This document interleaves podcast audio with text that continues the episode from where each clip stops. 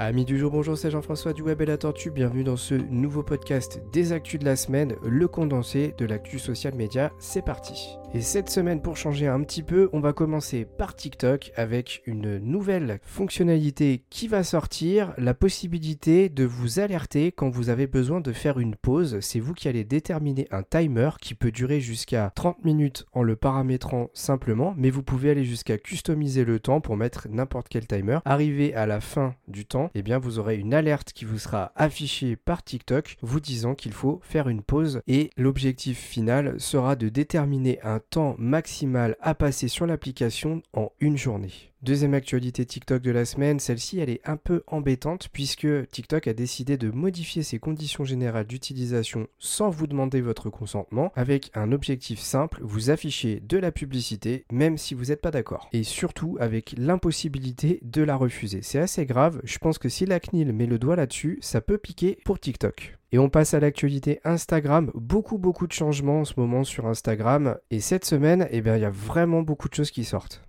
Première chose, la possibilité dorénavant d'épingler jusqu'à 3 posts sur votre feed. Autrement dit, vous allez pouvoir les mettre tout en haut. Ils resteront tout en haut, quel que soit leur ordre chronologique, euh, comme euh, vous pouvez le faire déjà sur plein d'autres réseaux sociaux. Hein. J'en profite pour faire un petit rappel des fonctionnalités récentes qui viennent ou qui sont en cours de déploiement sur le réseau social. Déjà, la possibilité de faire des reels qui durent jusqu'à 90 secondes dorénavant. La possibilité également d'importer nos propres fichiers audio dans les reels. La possibilité également d'insérer des stickers comme dans les stories, mais cette fois-ci dans les Reels. En cours de déploiement également, les sous-titres automatiques pour les Reels toujours. Certains créateurs de contenu peuvent activer les subs sur leur live. Attention, seule une minorité des créateurs de contenu peuvent le faire. Mais je pense qu'ils vont accélérer le mouvement puisque TikTok eh bien, vient simplement, purement de l'activer pour tout le monde. Il est possible également de télécharger vos Reels en haute définition, ce n'était pas le cas jusqu'à présent. Et enfin, vous allez pouvoir bientôt lancer des lives auprès de vos amis uniquement. Alors ça, c'était pour l'actu Instagram. Vous avez certainement noté le fait que j'avais bien insisté sur le terme Reels, tout simplement parce qu'il faut comprendre qu'actuellement Instagram cherche à rattraper son retard sur le côté vidéo pour rattraper justement TikTok qui est en train de le manger complètement. Mais bon, faut pas s'inquiéter, Instagram ça reste quand même la plateforme numéro 2 sur le contenu vidéo court. Donc euh, bon voilà, ça, ça, va le faire. Et puis en plus il y a Facebook derrière. Donc euh,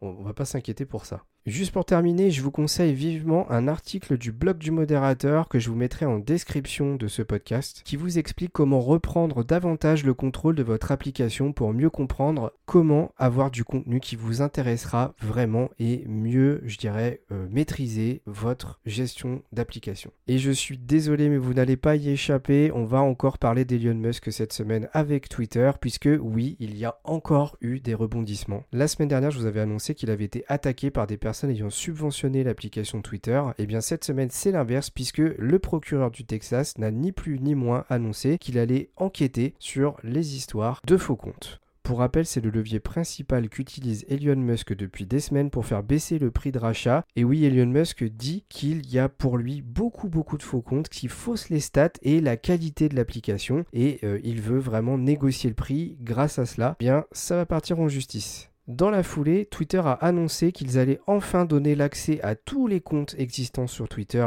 auprès d'Elon Musk, qui va enfin, via des outils et via son équipe, vérifier la quantité de faux comptes sur l'application pour renégocier le prix final. Peut-être que d'ici 2030, l'application sera enfin rachetée par Elon Musk, qui sait?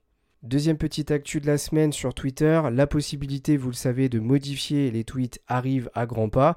Une maquette a été affichée montrant un timer de 30 minutes. Et oui, ça se précise, la modification limitée à 30 minutes va bien être celle-ci. Alors même si déjà pouvoir modifier un tweet, ça reste révolutionnaire pour moi, eh bien je trouve que 30 minutes c'est beaucoup trop court. Il faudra vraiment vérifier les fautes parce que pour moi c'est le principal problème. Certes, le fait de ne pas modifier des tweets fait partie de l'identité du réseau social, mais pour moi, ça aide énormément les personnes qui font beaucoup de communication euh, à éviter des problèmes de faute d'orthographe. On passe à LinkedIn. Si vous êtes en mode créateur, vous allez dorénavant pouvoir lancer des salons audio comme le permet euh, de faire Twitter avec ses spaces. Eh bien, euh, c'est possible maintenant pour tout le monde. LinkedIn qui va, à la manière de Facebook avec son Facebook Business Manager, mettre en place un système de gestion publicitaire centralisé de manière à ce que vous ayez un vrai espace dédié à cela, avec son lot de problèmes, hein, puisque sur Facebook c'est une véritable usine à gaz, il faut quand même s'y connaître pas mal pour réussir à prendre en main correctement l'outil. Néanmoins, on fait confiance à LinkedIn. D'un point de vue qualité de gestion d'application, on est quand même beaucoup mieux servi que côté Facebook. Deux petites actualités WhatsApp, vous allez pouvoir annuler la suppression de certains de vos messages. Et oui, puisqu'actuellement si vous les supprimez, c'est terminé, vous ne pouvez plus jamais les retrouver. Et eh bien là, vous pourrez les restaurer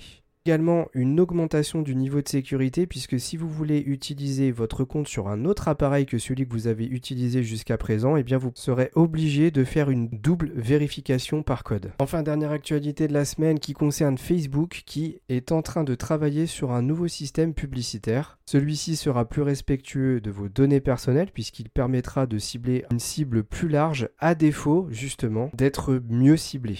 Et voilà, cet épisode des actus de la semaine est terminé. J'en profite pour vous annoncer que le podcast de la semaine habituel qui sort le vendredi n'est pas sorti par manque de temps tout simplement. Mais rassurez-vous, cette semaine, il y en aura bien un comme d'habitude. Sur ce, n'hésitez pas à mettre 5 étoiles sur les plateformes d'écoute pour lesquelles vous pouvez le faire. Merci de votre écoute. N'oubliez pas de vous abonner à toutes nos chaînes de podcast sur nos réseaux sociaux, etc.